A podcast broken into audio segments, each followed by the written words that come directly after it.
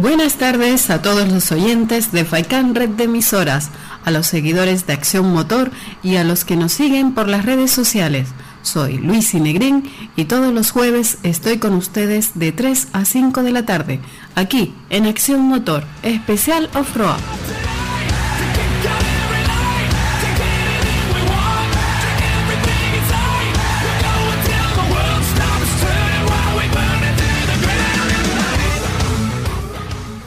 Si eres un apasionado del off-road y el todoterreno, este es tu programa. Hablaremos del Rally Dakar, de las noticias, la actualidad y novedades. Contaremos con los clubes de las islas y de las actividades que realizan y de sus eventos. Hablaremos del campeonato 4x4 Extremo de Canarias, con sus organizadores y equipos participantes les informaremos de las actividades de motociclismo off-road de las islas, del campeonato de enduro y motocross. Todo esto y mucho más los jueves en Acción Motor.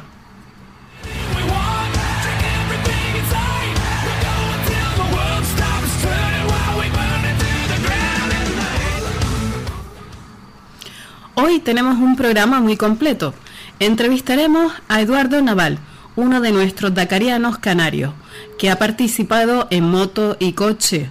Hablaremos con el presidente del club Siroco Reis y nos hablará de su próximo evento, el Desafío South Trophy. Entrevistaremos a Miguel de la Rosa, más de 10 veces campeón de Canarias de motocross y cuatro veces campeón de enduro. En estos momentos está compitiendo en el Campeonato de España de Enduro y nos hablará de las pruebas que le quedan por disputar esta temporada hablaremos con el director deportivo del Africa Trophy y contaremos noticias sobre la clasificación provisional de Chuspura y Gerard Farrés en el Rally Panáfrica que se está disputando estos días. Todo esto y mucho más aquí en Acción Motor.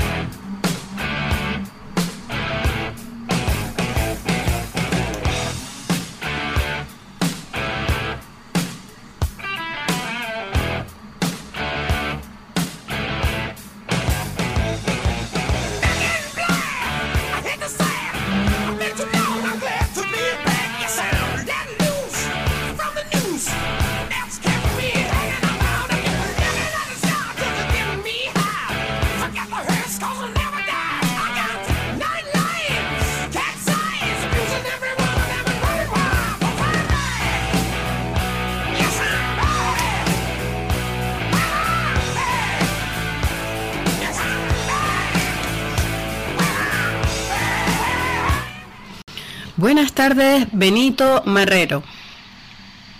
Hola, Benito. Buenas tardes.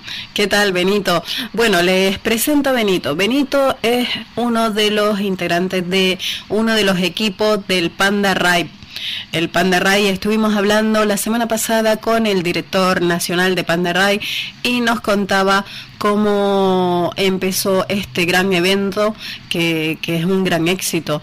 Benito, ¿cuándo empezaste tú a, participar en el Panda Ray?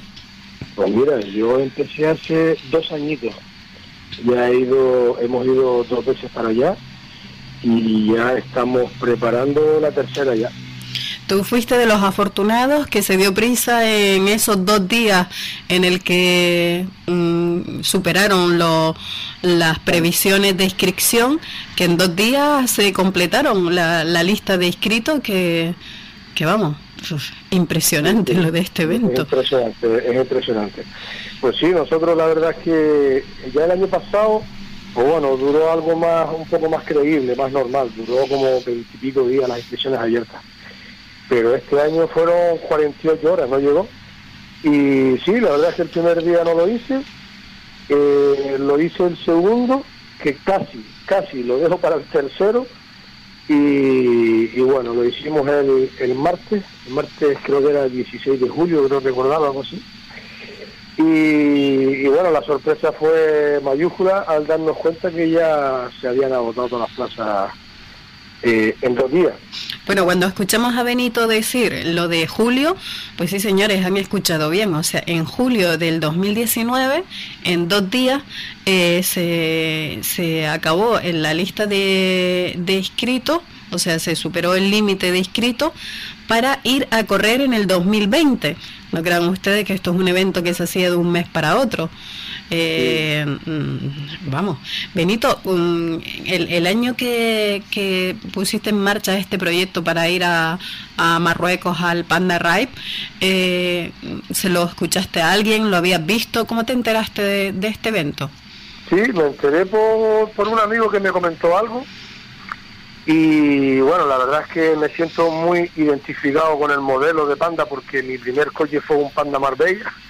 Entonces cuando me enteré de esta historia pues me llamó la atención y lo típico, me metí en YouTube y empecé un poco a mirar los vídeos y ver de qué iba la movida.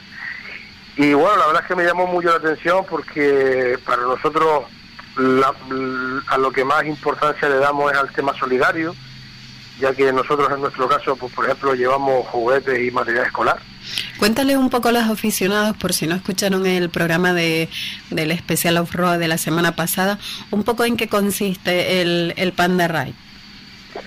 Pues mira, el Panda Ride eh, hay muchas hay muchas opciones. Hay, todo el mundo no lo coge con la misma con la misma pasión ni con la misma eh, no sé. Hay, hay diferentes eh, razones por las que la gente participa en Panda Ride. Eh, es una es una prueba de orientación y navegación, no es una carrera ni un rally, ¿vale? Eh, no caer en ese error, no es un rally. Es una aventura, vamos, por así decirlo, ¿no? Exacto, es una prueba, una pedazo de aventura, pero que después tiene un toque competitivo a través de regularidad. Hay una parte que, que se usa la regularidad y bueno, mm, te manejas durante seis días, siete días en Marruecos, en el desierto de Marruecos, con un roadbook. Y, y bueno, ya después hay muchas más cosas, ya después están los campamentos, dormir en caseta, conoces mucha gente. Y bueno, como digo yo, desde, desde que sales de casa ya estás viviendo la aventura, porque ya nosotros, al estar en Canarias, pues tenemos que desplazarnos en barco hacia Península pues ya son 36 horas en el barco, ya eso es una media aventura, una media aventura, y ya después en nuestro caso llegamos a Huelva y de Huelva nos dirigimos hacia Modril por carretera, que son casi otros 500 kilómetros. Entonces, esto es una macroaventura y yo no te puedo explicar porque son de las típicas cosas que hay que vivirlas. Sí, de, estas aventuras, de estas aventuras inolvidables, ¿no? Sí, es muy difícil transmitirte lo que uno siente cuando hace esta historia. Es algo muy bonito y que yo lo recomiendo 100% a, a todos, ¿sabes? Benito, háblanos un poquito de la montura, porque, porque yo tampoco me termino de creer que un panda de serie sea capaz de, de transitar por mucho por mucha pista que, que sea en Marruecos, o sea... Pues mira, mm, tienes que empezar a creértelo.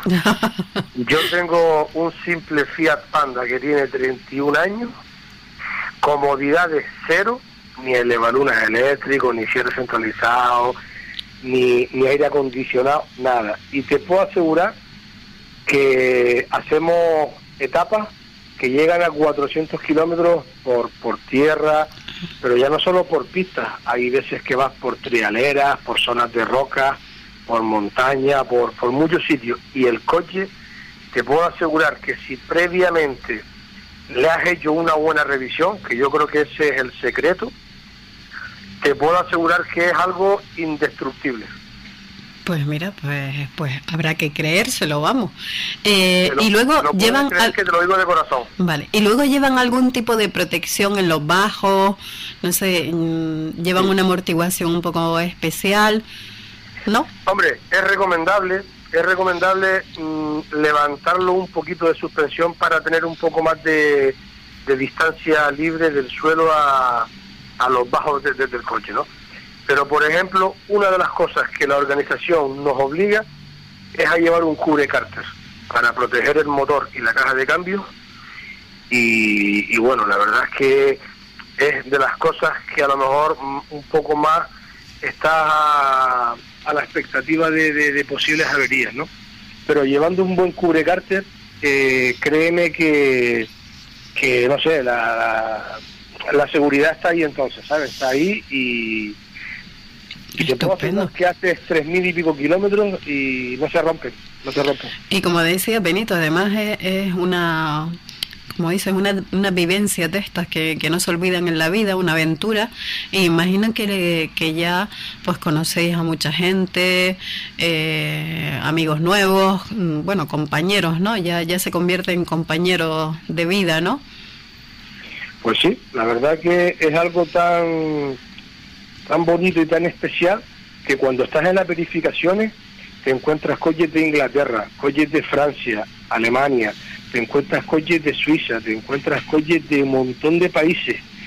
¿Y sabes qué pasa? Que tienen, tienen todos en común eh, el tema este. Entonces es muy fácil congeniar con todos y hacer amistades nuevas porque nos une pues un poco la ganas de aventura, eh, el, el, el, disfrute del coche. Y un poco de locura también, hay que decirlo. Sí, sí, también, sí, un poquito de locura sana. De locura sana. Si no, tienes un poco de locura sana, pues te aburres un poco. Y no sé, es algo muy especial, es algo que llega a ser para mí un poco indescriptible, te digo, hay que vivirlo. Estupendo. Benito, no tengo mucho más tiempo porque tengo publicidad, pero tienes ahí un minutito para decir lo que tú quieras a, a los oyentes o, a los que te echan una mano para que estos proyectos salgan adelante? Pues mira, eh, ahora mismo precisamente estamos terminando el dossier para tirarlo a, la calle, nunca mejor dicho, para lanzarnos a, buscar patrocinadores. La verdad es que, bueno, el año pasado eh, nos fue bastante bien, estuvimos apoyados por varias empresas, por el gobierno de Canarias y tal, y este año pues espero volver a repetir la, la, historia y bueno, lo más importante para mí es pues haremos varias recogidas de juguetes en diferentes centros comerciales para, para llevar para allá juguetes y material escolar.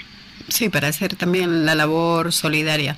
Benito, me encantaría en otro momento poder seguir hablando contigo y con, con tu equipo y desde aquí decirte que, que, enhorabuena por ser valiente y vivir estas aventuras y, por, y muchas gracias por contárnoslas. Pues nada, a tu disposición, tienes mi teléfono y en cualquier momento que lo crees conveniente, aquí estamos sin ningún problema, ¿vale? Pues muchas gracias, Benito. Buenas tardes. Gracias a ustedes. Buenas tardes.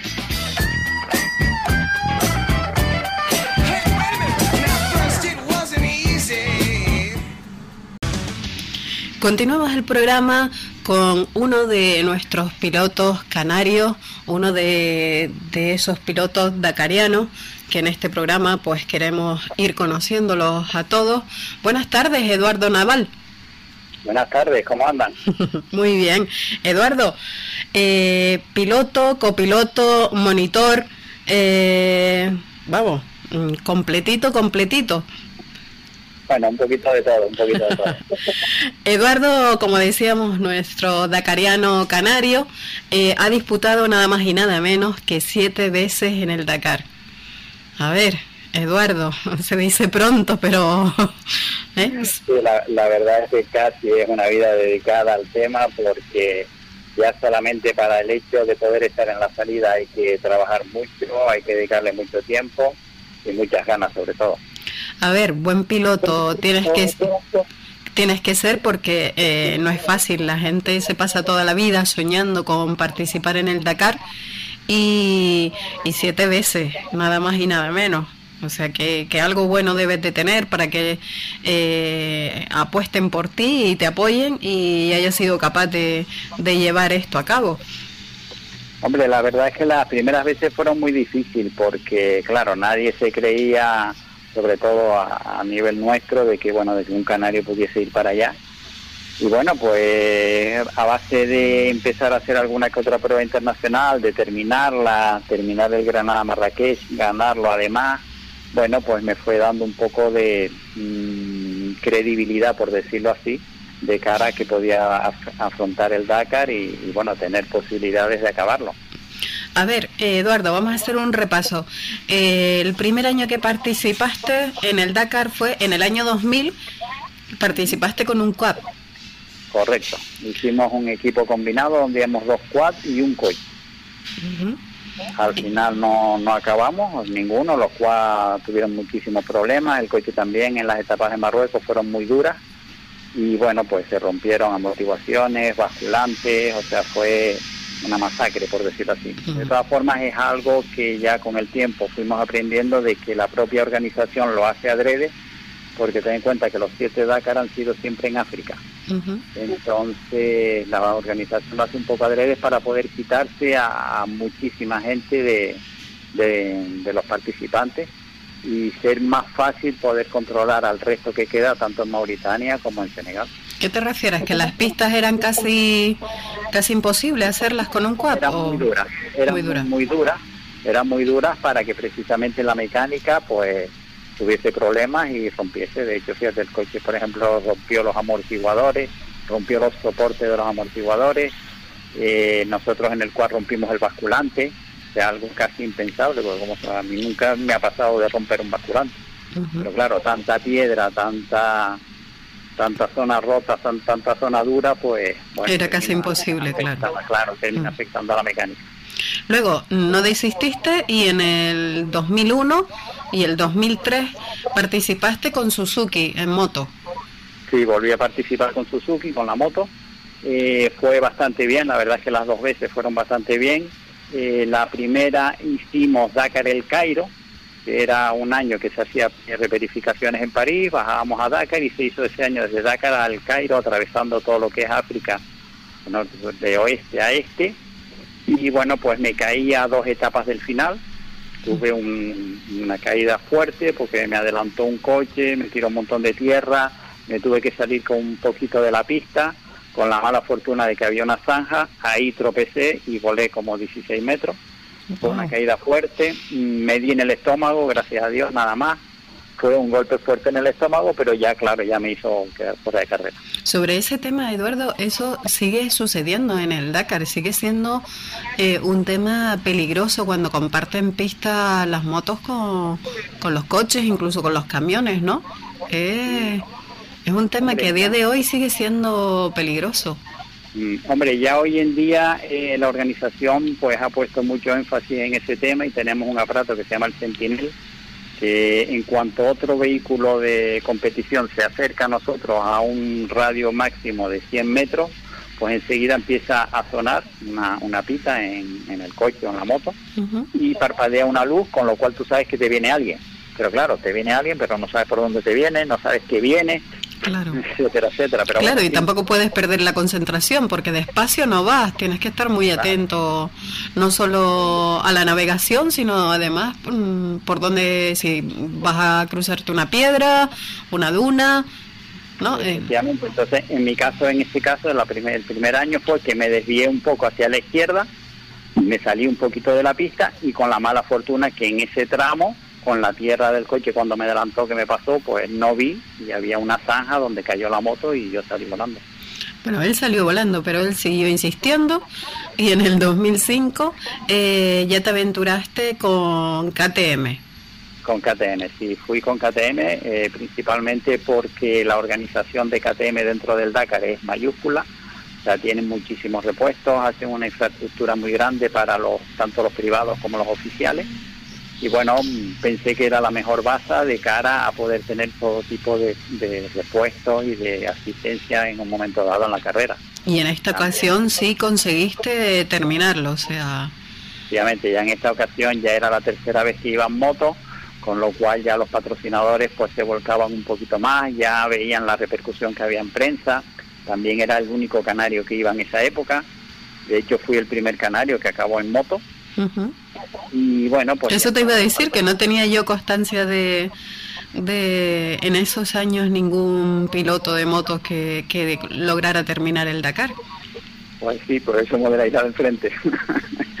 no, en serio, eh, fui el primero que acabó. Después ya de mí, eh, pues se fue animando bastante gente. De hecho, en coche sí lo había acabado tanto Alejandro Roque como Galán y Suance. Lo acabaron en coche, pero en moto no lo había acabado nadie. Entonces sí conseguí yo acabarlo, siendo el primer canario, ya te digo, que acabó en moto. Y hoy por hoy, si no me equivoco, soy el único canario que lo ha acabado en moto y en coche. Sí, el otro día hablábamos con, con Cat de Vila, Fernando Catdevila, el, el que lleva el equipo Copia Sport en competición en rally, que también disputó varios años el Dakar en coche y, y tampoco pudo terminar ninguno de, de los rally. Eh, luego, eh, tras el, el, logro de terminar el Dakar con KTM, pues mm, lo normal era que siguieras en KTM, pero no, ya luego saltaste y, fuiste de copiloto con Rafael Lesme en, en, un Nissan Navara. Correcto, eso fue precisamente porque Rafael Lesme es un muy buen amigo, pues quería buscar un copiloto para, para ir allá y precisamente habló con Fernando Caldevila, que fue parte del jefe de nuestro equipo. Ah, pues mira, qué coincidencia. Sí, y él fue, Fernando fue el que le dijo, dice, mira, si te vas para allá, búscate a alguien que ya tenga experiencia, que haya estado allí, que conozca, que sepa navegar, etcétera, etcétera. Entonces, claro, en moto tienes que saber navegar, tienes que saber pilotar, tienes que saber algo de mecánica. Entonces, bueno, pues eran muchas las cosas que necesitaba y fue un poco por eso por lo que Rafa se decidió principalmente por mí. Éramos tres candidatos para entrar como copiloto dentro del equipo hicimos el campeonato de España, hicimos varias pruebas del Internacional de Rally, eh, hicimos el Rally de Faraones, donde precisamente en Egipto lo, ganamos la categoría 10 y quedamos terceros de la general, un logro muy muy grande gracias a Pirámides de Weimar en aquella época. Y, bueno, fue un poco también por lo que se decidió Rafa a llevarme de copiloto en la Sí, lo que pasa es que eh, no entiendo mucho. En el 2006, cuando disputáis el rally este de los faraones en Egipto, eh, lo hicieron con un Mitsubishi. Y luego, ¿cómo, cómo fue el salto luego al, al Nissan Navara? Pues precisamente porque salió la oportunidad de hacer el campeonato de España en el ten en cuenta que el Dakar se hace a principios de año. Sí. ¿okay? Entonces, durante todo el 2006 estuvimos haciendo, salió la posibilidad de hacer el campeonato de España con Nissan Navara eh, la Nissan, tanto Nissan Tenerife como Nissan Gran Canaria, pues nos apoyó mucho. Hicimos todo el campeonato de España y entonces decidimos ir también con la Nissan al, al Dakar. Mm, estupendo. Pero luego, eh, así, y, y luego ya no hubo en estos años no te ha picado el gusanillo dakariano ese de volver a, a ver si con algún equipo. Me ha picado, pero como ya no sé si fue porque después llegó la crisis, los patrocinadores ya eran más difíciles. Entonces, bueno, se fue enfriando un poquillo la cosa. Y bueno, pero todavía sigo hablando de vez en cuando con Rafa y, a ver si nos animamos y nos vamos ahora que es en, en Arabia Saudita. En Arabia Saudita. Exacto, a lo mejor, quién sabe, quién sabe. No, la verdad es que el gusanillo siempre, siempre, Está. Mm. Sí, porque el Dakar es, o sea, en la vida, por lo menos en mi vida, el Dakar siempre ha tenido un antes y un después del Dakar. O sea, ha sido algo que me ha marcado, que ha cambiado bastante mi vida, mi forma de pensar, darme cuenta de lo que soy capaz de hacer y de lo que aguanta el cuerpo y lo que aguanta una persona. Porque ya no solo es pilotar, ya no solo es mecánica, también es mucho de cabeza, de, de no comerse el coco, de estar tranquilo. Sí, no, no solo físico, que la preparación es increíble, sino también psicológico, como tú dices, que, que te va poniendo el límite, ¿no? En todos los sentidos. En todos los sentidos, porque tanto físicamente como psicológicamente es muy, muy duro y es una experiencia, es una experiencia única. Sobre todo a la hora, no sé, en África, yo en Sudamérica no lo llegué a hacer nunca, pero por lo que se veía en la tele ya había mucha gente que te podía ayudar en Sudamérica, ya era como más rally. De hecho, los bacarianos de así de, toda la vida que han estado siempre, mm, siempre han comentado que en África era otra historia.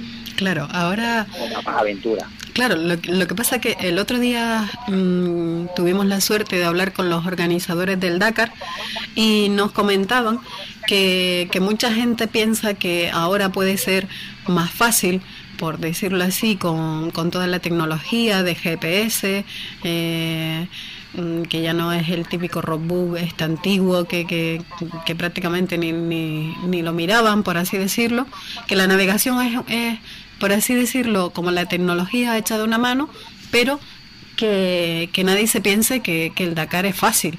O sea que, no, que no, esto no... Nada, porque aunque tenemos GPS y vamos con GPS, el GPS te lo da la organización y el GPS es un aparato que está cerrado hasta que no te aproximas unos 200 metros al punto. Sí, sí, que esté restringido, no es algo como ahora ponernos a mirar una aplicación del móvil de GPS. No, no, para nada. O sea, tú hasta que no estás a 200 metros del punto, el GPS no se activa. Y si tú lo activas, quedas descalificado directamente.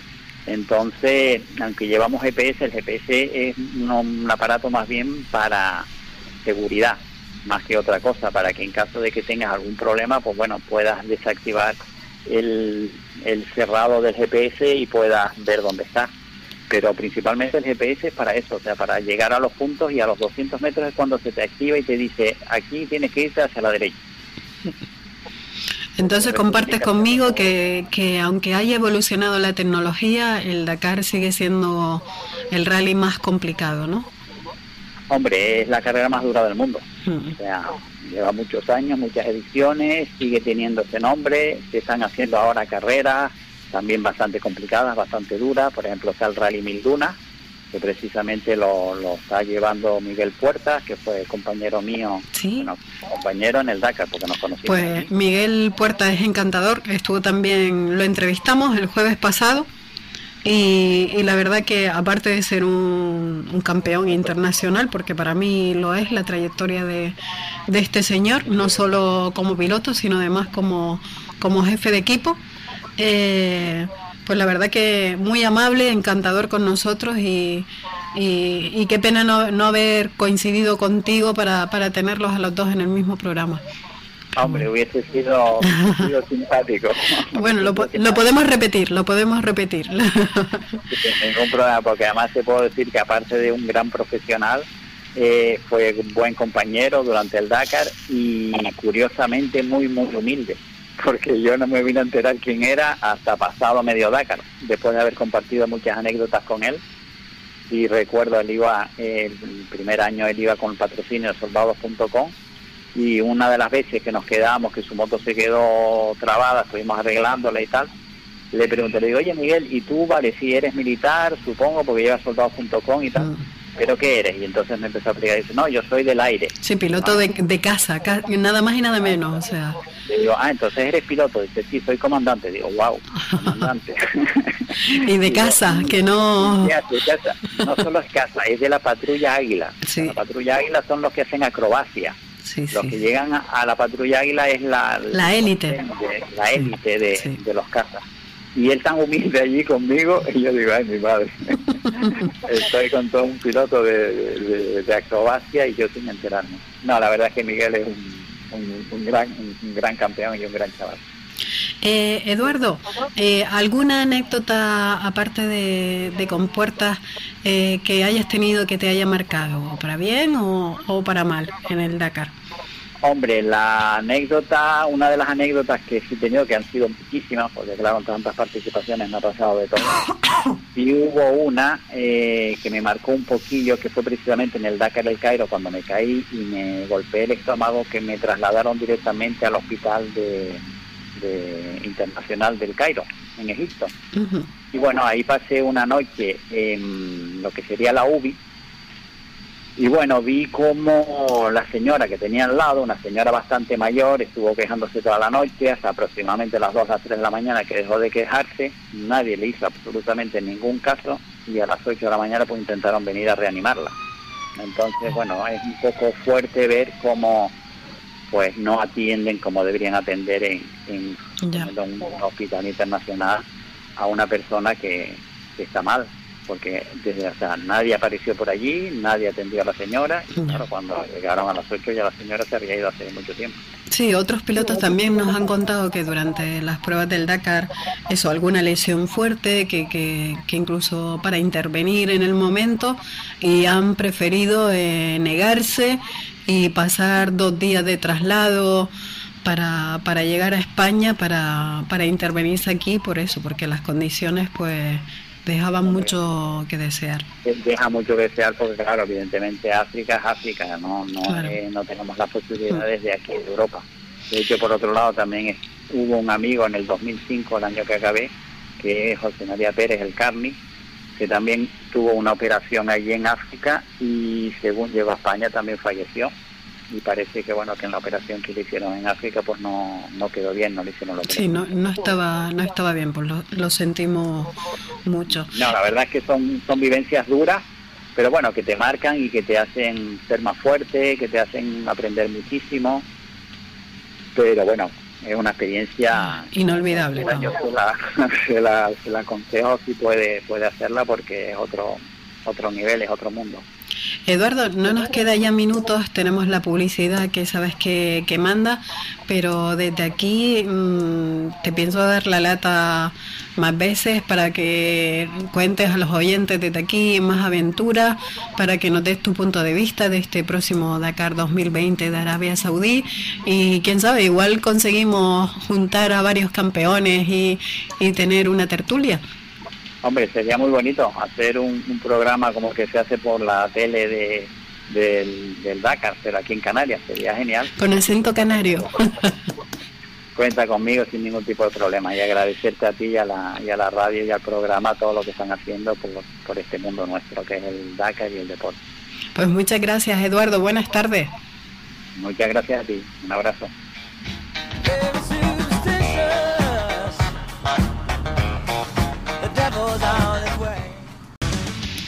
Continuamos el programa con uno de nuestros pilotos canarios, uno de, de, esos pilotos dakarianos que en este programa pues queremos ir conociéndolos a todos. Buenas tardes, Eduardo Naval. Buenas tardes, ¿cómo andan? Muy bien. Eduardo, eh, piloto, copiloto, monitor, eh, vamos, completito, completito. Bueno, un poquito de todo, un poquito de todo. Eduardo, como decíamos, nuestro dakariano canario, eh, ha disputado nada más y nada menos que siete veces en el Dakar. A ver, Eduardo, se dice pronto, pero... ¿eh? Sí, la, la, verdad es que casi es una vida dedicada al tema porque ya solamente para el hecho de poder estar en la salida hay que trabajar mucho, hay que dedicarle mucho tiempo y muchas ganas sobre todo. A ver, buen piloto tienes que tienes que ser porque eh, no es fácil. La gente se pasa toda la vida soñando con participar en el Dakar y, y siete veces, nada más y nada menos. O sea que, que algo bueno debes de tener para que eh, apuesten por ti y te apoyen y hayas sido capaz de, de llevar esto a cabo. Hombre, la verdad es que las primeras veces fueron muy difíciles porque, claro, nadie se creía sobre todo a, a, nivel nuestro, de que bueno, de que un canario pudiese ir para allá. Y bueno, pues a base de empezar a hacer alguna que otra prueba internacional, de terminarla, terminar el Granada Marrakech, ganarlo además, bueno, pues me fue dando un poco de mmm, credibilidad, por decirlo así, de cara a que podía af afrontar el Dakar y, y bueno, tener posibilidades de acabarlo. A ver, eh, Eduardo, vamos a hacer un repaso. Eh, el primer año que participaste en el Dakar fue en el año 2000, participaste con un quad. Correcto, hicimos un equipo combinado donde íbamos dos quads y un coche. Uh -huh. Al final no, no acabamos, ninguno, los quads tuvieron muchísimos problemas, el coche también en las etapas de Marruecos fueron muy duras y bueno, pues se rompieron amortiguaciones, basculantes, o sea, fue una masacre, por decirlo así. Uh -huh. De todas formas, es algo que ya con el tiempo fuimos aprendiendo de que la propia organización lo hace adrede, porque ten en cuenta que los siete Dakar han sido siempre en África. Uh -huh. Entonces, la organización lo hace un poco adrede para poder quitarse a, a muchísima gente de, de, de, los participantes y ser más fácil poder controlar al resto que queda tanto en Mauritania como en Senegal. ¿Qué te refieres? ¿Que las pistas eran casi casi imposible hacerlas con un quad? Eran muy duras, eran muy, duras. muy duras, eran muy duras para que precisamente la mecánica pues tuviese problemas y rompiese. De hecho, fíjate, el coche, por ejemplo, rompió los amortiguadores, rompió los soportes de los amortiguadores, eh, nosotros en el cual rompimos el basculante, sea, algo casi impensable, porque como a mí nunca me ha pasado de romper un basculante. Pero claro, tanta piedra, tanta tanta zona rota, tanta zona dura, pues... Era casi imposible, claro. Claro, termina afectando a la mecánica. Luego, no desististe y en el 2001 y el 2003 participaste con Suzuki en moto. Sí, volví a participar con Suzuki, con la moto. Eh, fue bastante bien, la verdad es que las dos veces fueron bastante bien. Eh, la primera hicimos Dakar el Cairo, que era un año que se hacía reperificaciones en París, bajábamos a Dakar y se hizo ese año desde Dakar al Cairo, atravesando todo lo que es África, de oeste a este. Y bueno, pues me caí a dos etapas del final. Tuve una caída fuerte porque me adelantó un coche, me tiró un montón de tierra, me tuve que salir con un poquito de la pista, con la mala fortuna de que había una zanja, ahí tropecé y volé como 16 metros. Fue una caída fuerte, me di en el estómago, gracias a Dios, nada más. Fue un golpe fuerte en el estómago, pero ya, claro, ya me hizo quedar fuera de carrera. Sobre ese tema, Eduardo, eso sigue sucediendo en el Dakar, sigue siendo eh, un tema peligroso cuando comparten pista las motos con, con los coches, incluso con los camiones, ¿no? Eh, es un tema que a día de hoy sigue siendo peligroso. Mm, hombre, ya hoy en día eh, la organización pues ha puesto mucho énfasis en ese tema y tenemos un aparato que se llama el Sentinel, que en cuanto otro vehículo de competición se acerca a nosotros a un radio máximo de 100 metros, pues enseguida empieza a sonar una, una pita en, el coche o en la moto y parpadea una luz, con lo cual tú sabes que te viene alguien. Pero claro, te viene alguien, pero no sabes por dónde te viene, no sabes qué viene, claro. etcétera, etcétera. Pero claro, y tampoco puedes perder la concentración porque despacio no vas, tienes que estar muy atento no solo a la navegación, sino además mm, por donde, si vas a cruzarte una piedra, una duna, ¿no? Eh, entonces en mi caso, en este caso, la primer, el primer año fue que me desvié un poco hacia la izquierda, me salí un poquito de la pista y con la mala fortuna que en ese tramo con la tierra del coche cuando me adelantó que me pasó, pues no vi y había una zanja donde cayó la moto y yo salí volando. Bueno, él salió volando, pero él siguió insistiendo y en el 2005 eh, ya te aventuraste con KTM.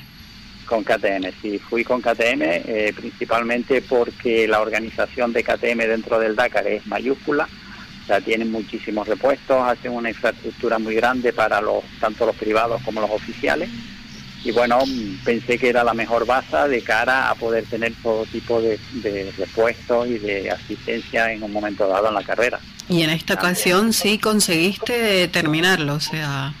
Obviamente, ya en esta ocasión ya era la tercera vez que iba en moto, con lo cual ya los patrocinadores pues se volcaban un poquito más, ya veían la repercusión que había en prensa, también era el único canario que iba en esa época, de hecho fui el primer canario que acabó en moto, y bueno, pues... Eso te iba a decir, que no tenía yo constancia de, de en esos años ningún piloto de motos que, que lograra terminar el Dakar. Pues sí, por eso me hubiera ido al frente. no, en serio, eh, fui el primero que acabó. Después ya de mí, eh, pues se fue animando bastante gente. De hecho, en coche sí lo había acabado tanto Alejandro Roque como Galán y Suance. Lo acabaron en coche, pero en moto no lo había acabado nadie. Entonces sí conseguí yo acabarlo, siendo el primer canario, ya te digo, que acabó en moto. Y hoy por hoy, si no me equivoco, soy el único canario que lo ha acabado en moto y en coche. Sí, el otro día hablábamos con, con Cat de Vila, Fernando Catdevila, el, el que lleva el equipo Copia Sport en competición en rally, que también disputó varios años el Dakar en coche y, y tampoco pudo terminar ninguno de, de los rallies. Eh, luego, eh, tras el, logro de terminar el Dakar con KTM, pues mm, lo normal era que siguieras en KTM, pero no, ya luego saltaste y, fuiste de copiloto con Rafael Lesme en, un Nissan Navara. Correcto, eso fue precisamente porque Rafa Leme es muy buen amigo, pues quería buscar un copiloto para, para ir allá y precisamente habló con Fernando Caldevila, que fue parte del jefe de nuestro equipo. Ah, pues mira, qué coincidencia. Sí, y él fue, Fernando fue el que le dijo, dice, mira, si te vas para allá, búscate a alguien que ya tenga experiencia, que haya estado allí, que conozca, que sepa navegar, etcétera, etcétera. Entonces, claro, en moto tienes que saber navegar, tienes que saber pilotar, tienes que saber algo de mecánica. Entonces, bueno, pues eran muchas las cosas que necesitaba y fue un poco por eso por lo que Rafa se decidió principalmente por mí. Éramos tres candidatos para entrar como copiloto dentro del equipo hicimos el campeonato de España, hicimos varias pruebas del Internacional de Rally, eh, hicimos el Rally de Faraones, donde precisamente en Egipto lo, ganamos la categoría 10 y quedamos terceros de la general, un logro muy muy grande gracias a Pirámides de Weimar en aquella época.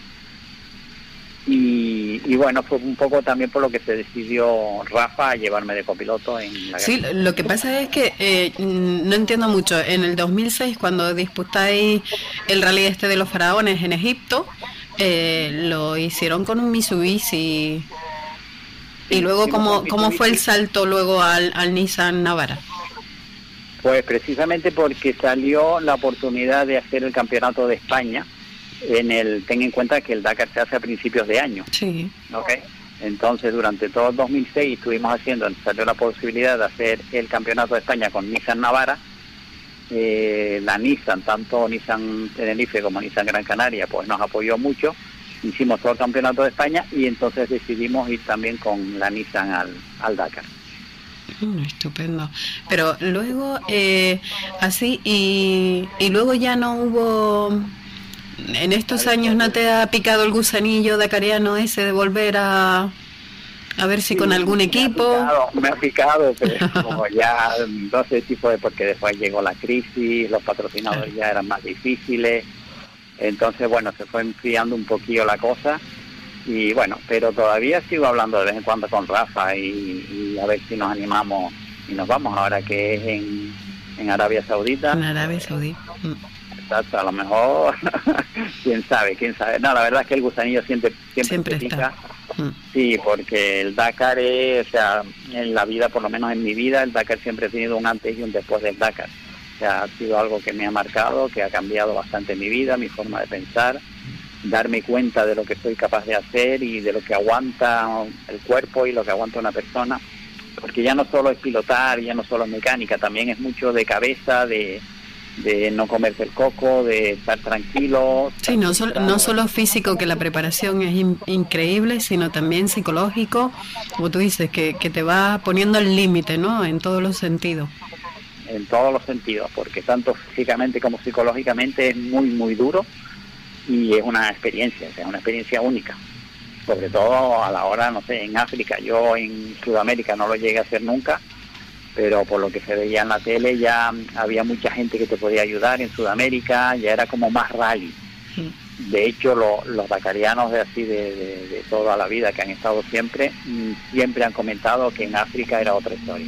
Claro, ahora... Una más aventura. Claro, lo, que pasa es que el otro día mm, tuvimos la suerte de hablar con los organizadores del Dakar y nos comentaban que, que mucha gente piensa que ahora puede ser más fácil por decirlo así, con, con toda la tecnología de GPS, eh, mm, que ya no es el típico roadbook este antiguo que, que, que prácticamente ni, ni, ni, lo miraban, por así decirlo, que la navegación es, es, por así decirlo, como la tecnología hecha de una mano, pero que, que nadie se piense que, que el Dakar es fácil.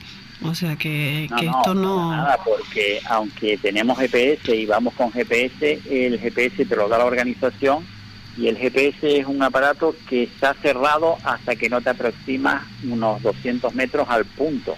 Sí, sí, que esté restringido, no es algo como ahora ponernos a mirar una aplicación del móvil de GPS. No, no, para nada. O sea, tú hasta que no estás a 200 metros del punto, el GPS no se activa. Y si tú lo activas, quedas descalificado directamente. Entonces, aunque llevamos GPS, el GPS es un aparato más bien para seguridad más que otra cosa, para que en caso de que tengas algún problema, pues bueno, puedas desactivar el, el cerrado del GPS y puedas ver dónde está. pero principalmente el GPS es para eso, o sea, para llegar a los puntos y a los 200 metros es cuando se te activa y te dice, aquí tienes que irte hacia la derecha. Entonces compartes conmigo que, que aunque haya evolucionado la tecnología, el Dakar sigue siendo el rally más complicado, ¿no? Hombre, es la carrera más dura del mundo. Mm. O sea, lleva muchos años, muchas ediciones, sigue teniendo ese nombre, se están haciendo ahora carreras también bastante complicadas, bastante duras, por ejemplo está el Rally Mil Dunas, que precisamente lo, lo está llevando Miguel Puertas, que fue compañero mío, Sí. bueno, compañero en el Dakar, porque nos conocimos. Pues Miguel Puerta es encantador, estuvo también, lo entrevistamos el jueves pasado y, y la verdad que aparte de ser un, un campeón internacional, porque para mí lo es la trayectoria de, de este señor, no solo como piloto, sino además como, como jefe de equipo, eh, pues la verdad que muy amable, encantador con nosotros y, y, qué pena no, no haber coincidido contigo para, para tenerlos a los dos en el mismo programa. Hombre, hubiese sido, sido simpático. Bueno, lo, po- lo podemos repetir, lo podemos repetir. Sin ningún problema, porque además te puedo decir que aparte de un gran profesional, eh, fue un buen compañero durante el Dakar y curiosamente muy, muy humilde, porque yo no me vine a enterar quién era hasta pasado medio Dakar, después de haber compartido muchas anécdotas con él.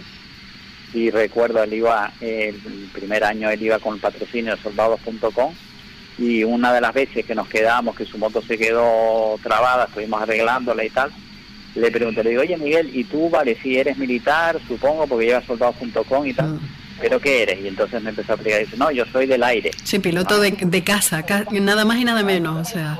Le digo, ah, entonces eres piloto. Dice, sí, soy comandante. Digo, wow, comandante. Y de casa, que no... De casa. No solo es casa, es de la patrulla Águila. Sí. La patrulla Águila son los que hacen acrobacia. Sí, Los que llegan a, a la patrulla Águila es la... La élite. de- la élite de, los cazas. Y él tan humilde allí conmigo, y yo digo, ay, mi madre. Estoy con todo un piloto de, de- de acrobacia y yo sin enterarme. No, la verdad es que Miguel es un, un- un gran, un, un gran campeón y un gran chaval. Eh, Eduardo, eh, ¿alguna anécdota aparte de, de compuertas eh, que hayas tenido que te haya marcado, o para bien o, o para mal en el Dakar? Hombre, la anécdota, una de las anécdotas que sí he tenido, que han sido muchísimas, porque claro, con tantas participaciones me ha pasado de todo. Y hubo una eh, que me marcó un poquillo, que fue precisamente en el Dakar del Cairo, cuando me caí y me golpeé el estómago, que me trasladaron directamente al hospital de, de internacional del Cairo, en Egipto. Y bueno, ahí pasé una noche en lo que sería la UBI.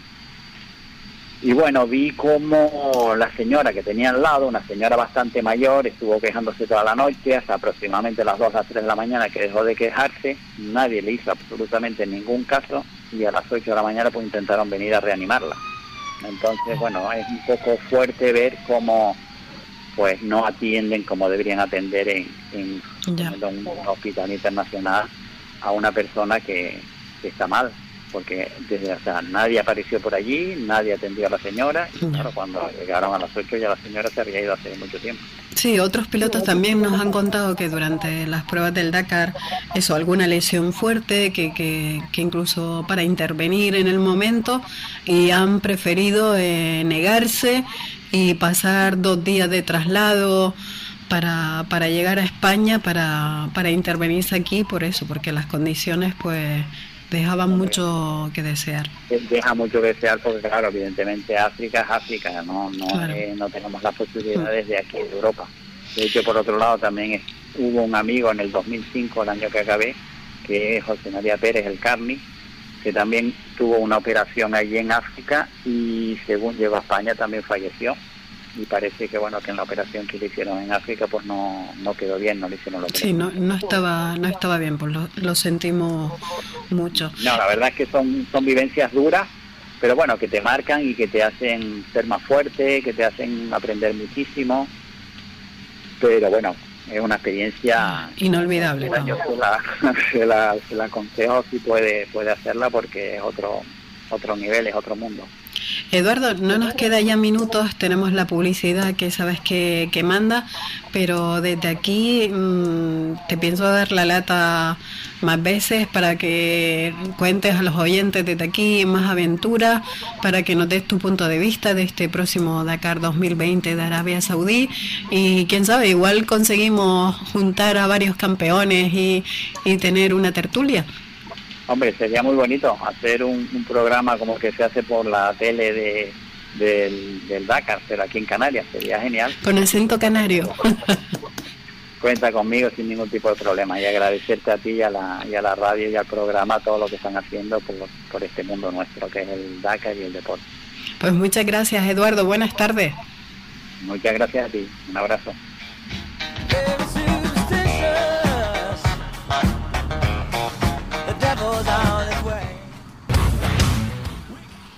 Continuamos el programa con el presidente del Siroco Reis Islas Canarias. Buenas tardes, Leonardo González. Hola, muy buenas tardes, ¿qué tal? ¿Cómo estamos? Eh, Leonardo, se me hace raro llamarte Leonardo, ¿te puedo llamar Leo, que es como te llaman los amigos? sí, sí. sí. bueno, Leo, eh, el Siroco Rey, vamos, mm, está ahí, vamos, triunfando como la Coca-Cola, vamos, porque por todos lados me llegaron WhatsApp diciendo, habla con Leo, habla con Leo, habla con Leo, que, que organiza unos pifostes muy divertidos, hago, pues bueno, vamos a hablar con Leo. Sí, bueno, la verdad que evidentemente somos un club que realmente tampoco es que tenga tengamos mucha mucho tiempo desde que estamos formados, pero desde que estamos estamos muy muy en activo. A ver, Leo, cuéntanos un poquito. Aparte de, del club, que ahora hablaremos de las actividades que realizas, también has participado en un equipo en la Maroc Challenger, ¿verdad?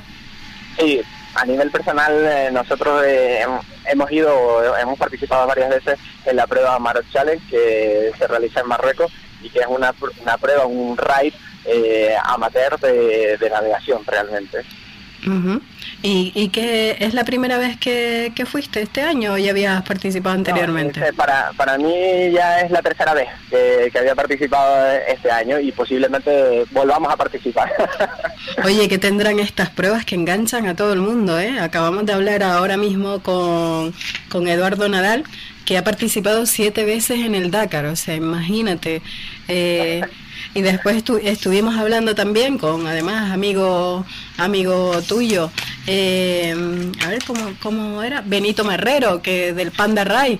O sea, hay unos cuantos locos. Yo pensaba que era la única, pero hay unos cuantos locos en Canarias.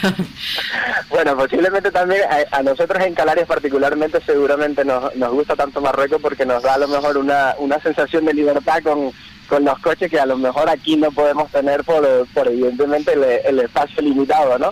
Entonces, verte en medio de, un desierto, de una planicie y teniendo que navegar hacia donde no ves todavía dónde vas a llegar, posiblemente sea una de las cosas que más gustan y que más enamora. Evidentemente, además de, de la desconexión total del mundo normal al que estás acostumbrado. Posiblemente eso sea lo, lo que engancha y lo que te hace repetir una y otra y otra vez mientras se pueda, evidentemente. Es muy, es muy costoso participar eh, en una Maro Challenge, aproximadamente el presupuesto de, de, de coste del equipo, ¿sobre cuánto está, Leo? Sí, bueno, nosotros tenemos más o menos estimados que para nosotros poder participar un equipo con un vehículo y dos personas teniendo en cuenta de que nosotros tenemos el, el hándicap que, tenemos que llevar los coches hasta la península y posteriormente bajarlos a Marruecos, eh, más o menos entre unos 2.500, 3.000 euros posiblemente pueda, pueda estar el presupuesto para ir, sin, sin que se te escapen los gastos. sí, controlando todo, vamos. Mm. Exactamente, si hubiese muchos problemas mecánicos, pues bueno, pues de ahí en adelante se te puede subir, o sea, sin ningún inconveniente posiblemente esté más o menos entre eso, entre ese, ese presupuesto. ¿Y con qué coche participa? Nosotros, eh, bueno, en, el club, como dijo, creo que entrevistaste a, nuestra compañera Lourdes. Sí, la semana pasada, Lourdes, otra campeona, un poco loca también, pero otra campeona. Exactamente. Nosotros en el club ahora mismo tenemos unos cuatro coches que, están compitiendo, que son dos Toyotas, eh, Land Cruiser y un Nissan Terrano y un Land Rover eh, Discovery. Y eh, bueno, estamos por meter otro terreno ahí que está que sí que no para prepararlo para, para, para este tipo de, de pruebas y de raids. Jolín, pues menuda, menuda aventura y menudo equipo más, más divertido, vamos. A la poca que me pueda escapar me, me apunto en que sea de, espectadora para irme con ustedes. Estoy totalmente invitado, totalmente invitado. Muchas gracias.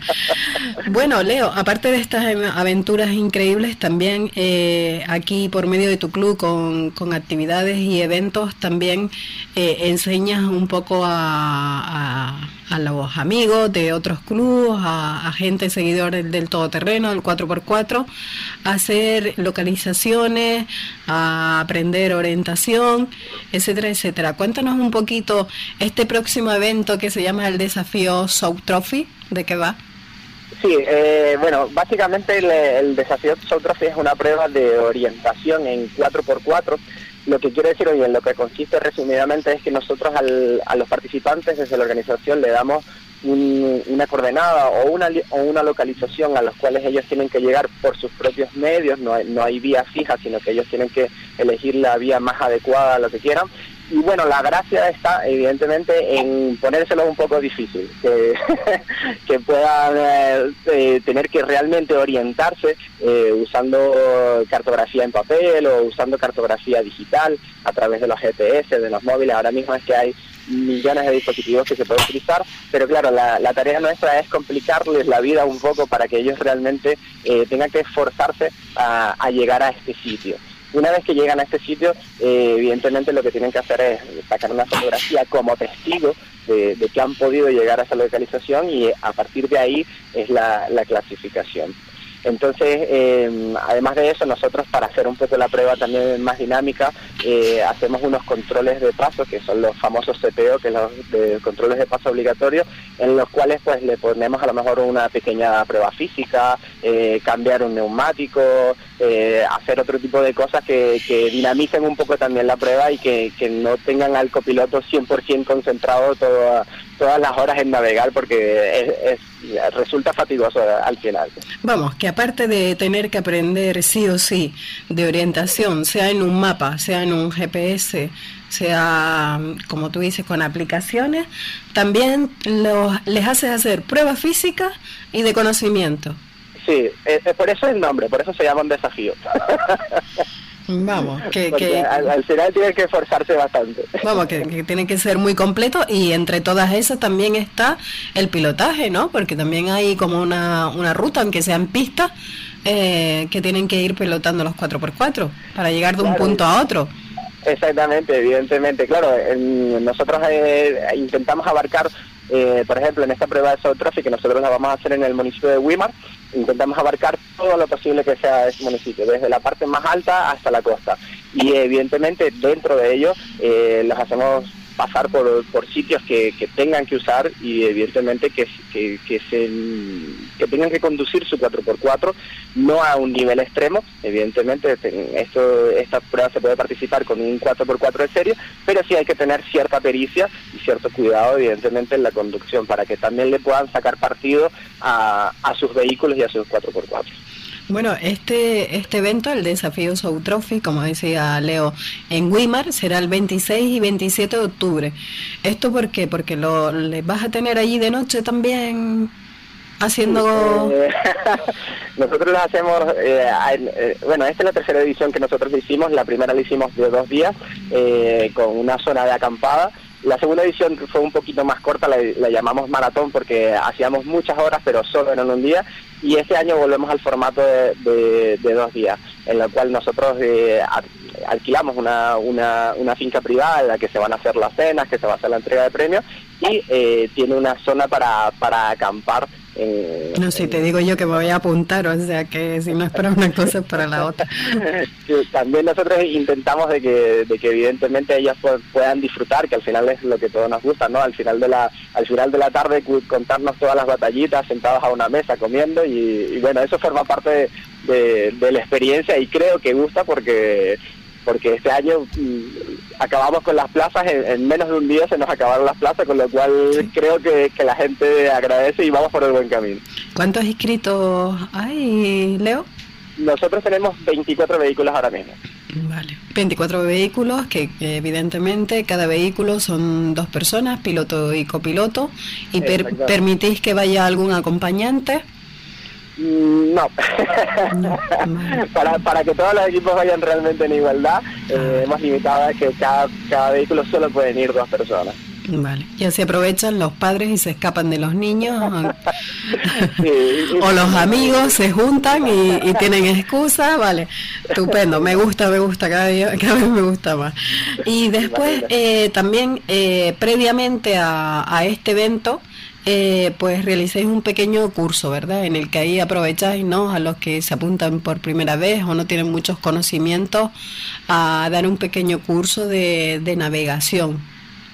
Sí, nosotros el, el 5 de octubre también ahí en, el, en Wiban, en el espacio ECLA, eh, tenemos lo que nosotros llamamos un foro informativo, ¿vale? En el cual, aparte de explicar realmente la, prueba al detalle, cómo, cómo va a ser y cómo se va a realizar los horarios, hacemos un pequeño curso de introducción tanto a la navegación tradicional como a, la navegación digital. Todo esto en vista de que las personas, evidentemente, que ya se dedican o se dedicaban a este tipo de, de pruebas, eh, puedan refrescar conocimientos que, lamentablemente a medida que, no, te mantienes activo se olvidan un poco, se oxidan un poco y sobre todo para hacer canteras de, personas que nunca han participado y que les llama la atención este tipo de pruebas y de este tipo de uso de, de su 4x4 también, porque es, una vía para poder usar el 4x4 de otra forma que no sea una competición a lo mejor tan extrema. Entonces, ese, ese tipo de, foros y de cursos ayuda a, que, a despertar también un poco el interés de, la población que, quiere hacer o quiere utilizar 4x4 y que realmente a lo mejor le, guste un poco el tema de la navegación, descubrir eh, los mapas, la brújula y todo eso que mm, como dijimos antes, con la tecnología se, está empezando a, olvidar un poco, pero que bueno, que es esencial recordarlo y evidentemente es mantenerse activo.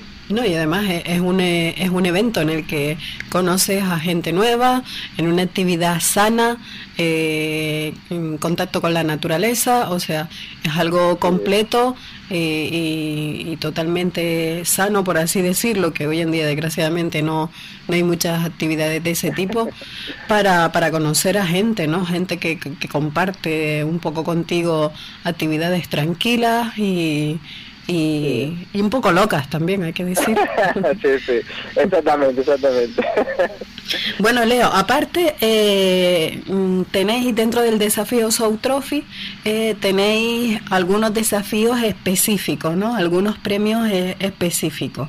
Cuéntanos un poquito estos trofeos Siroco Rey específicos que habéis. Nosotros, nosotros dentro de la dentro de la misma prueba tenemos una, una serie de, trofeos, eh, entre ellos es el, el trofeo de navegación que nosotros lo damos o lo otorgamos a, aquellos participantes que encuentren, por así decirlo, las localizaciones más complicadas más difíciles que solo se pueden llegar o solo se van a administrar a través de mapas eh, y cartografía en papel.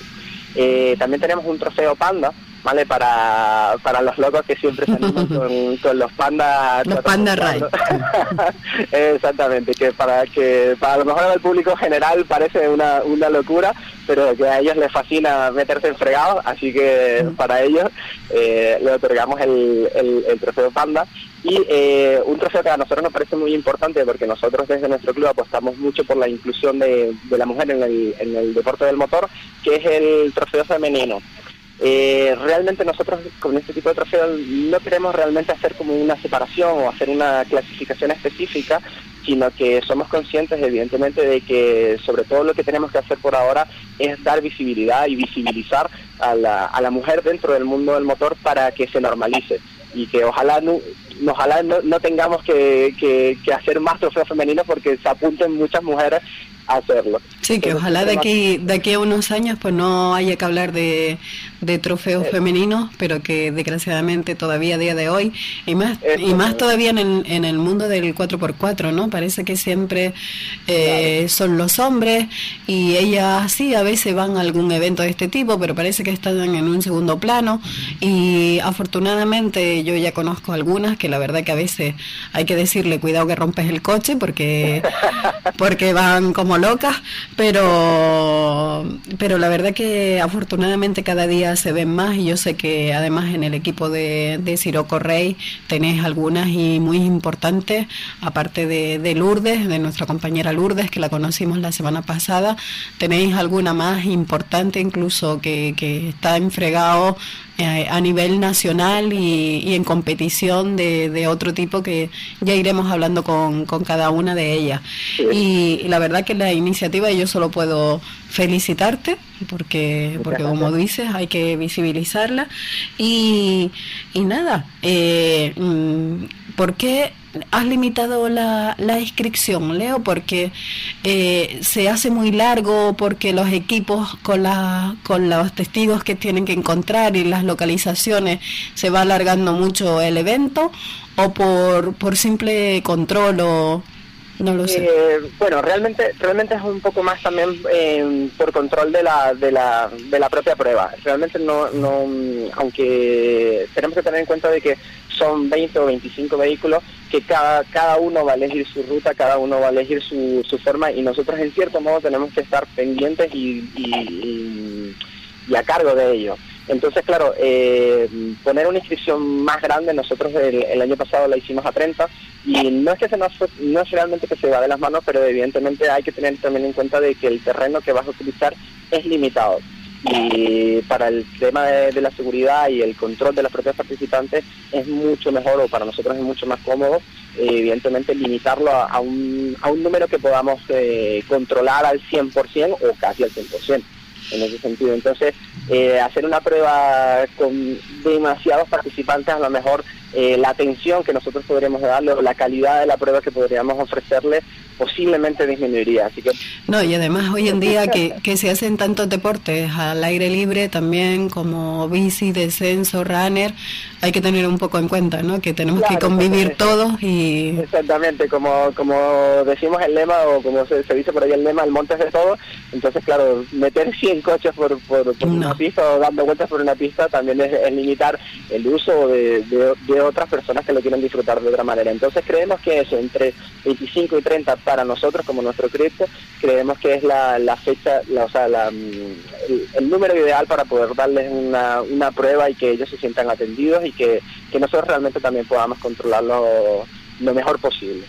Leo, se me acaba el tiempo, desgraciadamente, para seguir hablando contigo. A todos los oyentes, ya he hablado con Leo. ya he hablado con Leo, espero seguir hablando con él en otras ocasiones y con parte de su, de su club Siroco Rey. Y nada, Leo, tienes un minutillo para despedirte si quieres. Sí, claro. Eh, bueno, primero darte las gracias por, por, darnos este espacio y este ratito para poder hablar de nuestras pruebas y nuestras cosas. Muchas gracias también por, por dar la visibilidad a este, a este, a este sector y a este tipo de cosas. También agradecer evidentemente a, todos los patrocinadores y a, todo el mundo que nos apoya de una manera u otra, con trabajo, con cualquier otra cosa, para que este tipo de cosas se, se puedan seguir realizando y nosotros evidentemente poder seguir adelante tanto con nuestros proyectos personales o nuestros proyectos como equipo como para el, tipo de pruebas que podemos ofrecer a, a todos los demás. Y muchas gracias a todo el mundo que deposita la confianza de que te decían que me llamas. pues muchas gracias, Leo. Muchas gracias, a, ti. Venga, buenas tardes, Leo. Venga, buenas tardes. Hasta luego.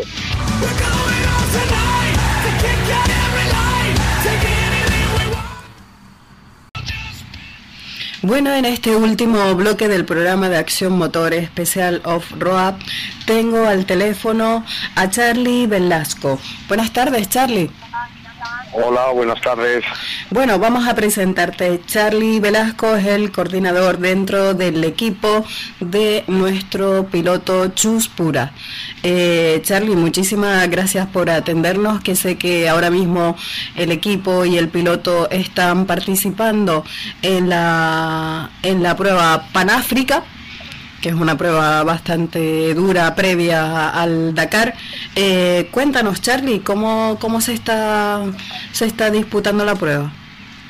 Bueno, pues precisamente ha terminado hace 5 o 10 minutos la, lo que es la quinta etapa. Eh, la ha ganado Chu, ha ganado la etapa. Eh, todavía no tenemos los tiempos oficiales, pero calculamos que unos 4 o 6 minutos por delante de Gerard Sagres Felicidades. Bueno, ha sido una etapa muy, por lo que comentaba Chus antes cuando hemos hablado, muy, muy divertida. Ha habido un poco de todo, ha habido bastantes zonas de, de pista y los 30, 35 últimos kilómetros han sido totalmente de dunas. Y bueno, pues pues una muy buena, muy buena etapa y en general muy buen rally, puesto que la idea que teníamos antes de venir a Panáfrica era eh, pues, eh, en primer lugar eh, probar el, el, coche, que todavía no había cogido ninguna prueba con, con este nuevo vehículo, con este Canan, y después pues coordinarse con el copiloto, congeniar con él, trabajar notas y sobre todo pues trabajar también en el coche en cuanto a, a lo que es las dunas y también en la pista, ¿no? Pero, bueno, en definitiva el poner en, engranaje de todo el equipo en. Bueno, eh, mm, como nombrábamos, para algún oyente que esté despistado, pues Chuspura pues, es bicampeón del mundo, además de ocho veces campeón de España y vencedor de una de las pruebas de World Rally Car. Y tras su retirada del mundo de los rallies, este año ha decidido volver a la competición y con ese afán que, que le ha caracterizado siempre, aunque, aunque Chus no tiene ya hoy en día nada, nada que demostrar, aunque, aunque sigue ahí en el, en el palmarés. Hace la semana pasada disputó el Rally Princesa de Asturias. Eh, y, y, ya esta semana está participando en el Rally Panáfrica con un vehículo que no tiene nada que ver con el Citroën. Eh, Charlie, um, cuéntanos un poquito, esto, este vehículo es un side by side, es un buggy eh, para los aficionados, ¿nos puedes explicar un poquito? Bueno, es un, el, el, modelo se llama, bueno, la denominan side by side, es un, un buggy con dos plazas, en vez de ser los, los de, de, son de piloto, pues son piloto y copiloto. Es una categoría relativamente nueva, pero bueno, que ya este, el Dakar pasado, incluso hace dos años, dos Dakar, ya, ya es categoría dentro del, del Dakar. El Campeonato de España creo que también hay una categoría de side by side. Y la verdad es que, bueno, es una manera de poder eh, afrontar este, este programa o, este objetivo que es el, Dakar eh, y con unos costes no tan elevados como, como son hacerlo pues con los coches habituales del Dakar, que, los presupuestos son muy elevados en comparación con, con lo que es el, los side by side. Eh, Chus ya hace, como bien decías, había estado conociendo rallies y, y, lo había dejado eh, hace tres años, tres temporadas, hizo el Dakar en moto, eso sí que fue una, una experiencia muy dura, pero a la vez fue la experiencia en la que ya le, le enganchó este tipo de pruebas y desde entonces el objetivo ha sido el, el volver a, a, intentar estar que se en Dakar. Uh -huh. también es cierto, como bien decías, que, que, hemos estado hace una semana haciendo el Rally Princesa con el equipo Citroën oficial de España, un poco como homenaje en esos 100 años de Citroën y la experiencia ha sido muy buena. Tuvo un problema en la primera etapa que, que, que sufrió un pinchazo del primer tramo, pero al final del rally ya cogió buen ritmo y ganó la última especial. Y la semana que viene, bueno, pues marchamos ahora a terminar el rally este mañana. Eh, nos quedaremos dos días más haciendo test aquí en, en Merzuga, en la zona de, de Merzuga y marchamos para Santander porque dentro de dos semanas ese Rally Cantabria que es la segunda participación que va a hacer Chus este año dentro de, del Campeonato de España con el equipo Citroën y con Citroën Autogomas, el concesionario de Santander, que, que, ha apoyado mucho en hacer este programa de dos carreras con Citroën. Bueno, eh, en el Panáfrica, eh, en la segunda etapa también quedó en primer lugar. Eh, en esta de hoy, como dices, también quedó en el primer lugar. Y ahora mismo la, la el puesto de la general, eh, ¿cómo está con, con Gerard Ferrés?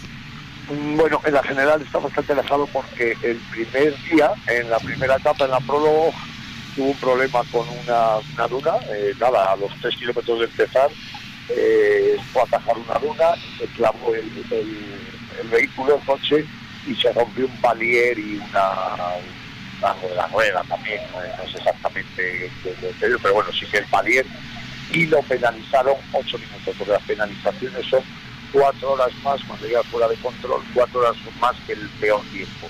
Había un piloto de Cerveza que había hecho cuatro horas cuando lo normal había sido una hora y media y dos horas, pero uno pisó cuatro horas, entonces a Chus le aplicaron ocho horas de penalización. Claro, y se alejó muchísimo de, de, los tiempos. Empezamos los últimos, pero yo creo que estaremos ya los cuartos, pero bueno, eh, no sé si estaremos a cinco, seis, siete horas de hacer o sea, el objetivo para la general, hombre, si hubiera ido bien y descontando esa penalización, estaríamos por ahí, por, detrás de Farrell me imagino, pero cerquita, pero ahora mismo no, no, hay ningún, no es el objetivo. El objetivo es aprender, el ir ganando etapas también y pegándote en la buen sentido de la palabra con, con Gerard, que es un gran piloto, eh, el año pasado recordarte estuvo a punto de ganar el Dakar en, esta categoría. Y, el aprender de porque realmente habla mucho con sus después cuando acabamos las etapas, han estado ahí hablando mucho, hace un rato en el, el refueling estuvieron charlando cómo ha ido la etapa, cómo afrontar la siguiente. Y la verdad que desde aquí también agradecer a, Gerard eh, el apoyo que nos está dando y, cómo se está aportando con nosotros. Pues Charlie, desde aquí eh, solo decirte que muchísimas gracias y a ti y a tu equipo por atendernos. Eh, nos encantará en algún momento poder hablar con Chus. Entendemos que es imposible hablar estos días puesto que las etapas son agotadoras, son etapaturas y, y, muchísimas gracias a ti por atendernos, por mantenernos informados y que os vamos a tener, eh, os vamos a hacer un seguimiento de cómo termina esta Panáfrica del, del siguiente rally y por supuesto con, con mucha ilusión de, del el objetivo de, del Dakar 2020. Pues muchísimas gracias para, nosotros eh, Afición Canaria es muy especial, la Chus es muy querido en, todas las Islas Canarias, tiene grandes recuerdos y, muchas ganas de, de, volver a Canarias y de poder hacer alguna cosilla ahí en Canarias, a ver si, si para la temporada que viene surge algún programa o algo, porque la verdad es que junto con la afición nuestra de Cantabria, la afición de Cantabria la asturiana del norte, que bueno, eh, hay mucha afición al mundo del motor, sin lugar a dudas eh, Canarias es, es eh, la mejor afición o una de las mejores aficiones junto con la, nuestra. O sea que un abrazo muy fuerte a toda la afición canaria y, y muchas gracias por atendernos. Pues muchas gracias Charlie, buenas tardes. Venga, un abrazo, gracias.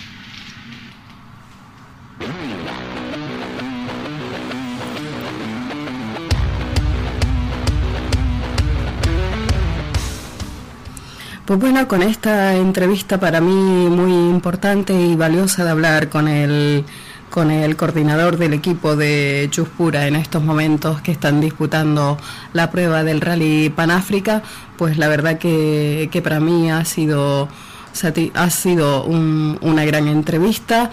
Eh, me ha gustado mucho eh, que mi equipo haya conseguido eh, hablar tanto con el equipo de Chuspuras como con otros pilotos reconocidos a nivel internacional, igual que la misma ilusión que me hace hablar con nuestros pilotos canarios, con nuestros clubes y con todos nuestros seguidores.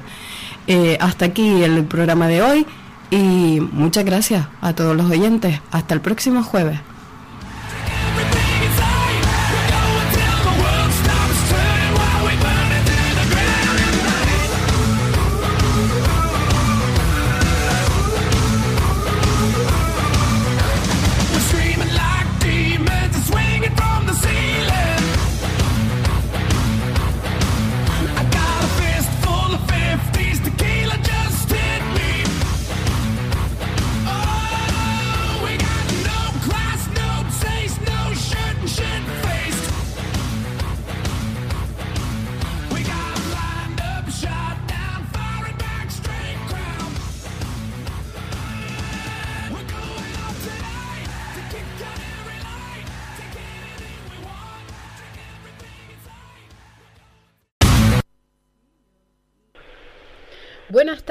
Miguel de la Rosa. Muy buenas tardes, ¿qué tal? Pues bueno, Miguel de la Rosa, vamos a presentarlo, que también hay que, eh, en este programa en el que hablamos habitualmente, afortunadamente, con varios pilotos eh, a nivel internacional, pues por supuesto que tenemos que valorar a los nuestros, y Miguel de la Rosa es un piloto canario de Tenerife, eh, y vamos a contar un poquito el palmarés que tiene, que tiene nuestro canario. A ver, es más de 10 veces campeón de Canarias de motocross más de cuatro veces campeón de Canarias de enduro, campeón de España de enduro en la categoría Senior B, el cuarto clasificado del Campeonato de España de Enduro 2. Pues casi nada. Bueno, muchos muchos años a, mi espalda y la experiencia, pues bueno, me ha dado un aprendizaje que sí, he llevado varios campeonatos aquí en Canarias y, últimamente pues saliendo al Nacional. Muy contento con ese campeonato de España, como tú dices, a ser el primer piloto canario en conseguirlo. Y, el año pasado pues ya pasé a lo que es la máxima categoría en Enduro 2 y muy contento con ese cuarto puesto y a ver si este año pues puedo mejorarlo. Eso, el año pasado casi nada, fuiste el cuarto clasificado en el Campeonato de España de Enduro 2, que ya es una categoría muy importante. Sí, corría junto con personas conocidas como Laia San, como Jaume Betrui, que son gente que, que lleva muchos años ganando en el Campeonato de España.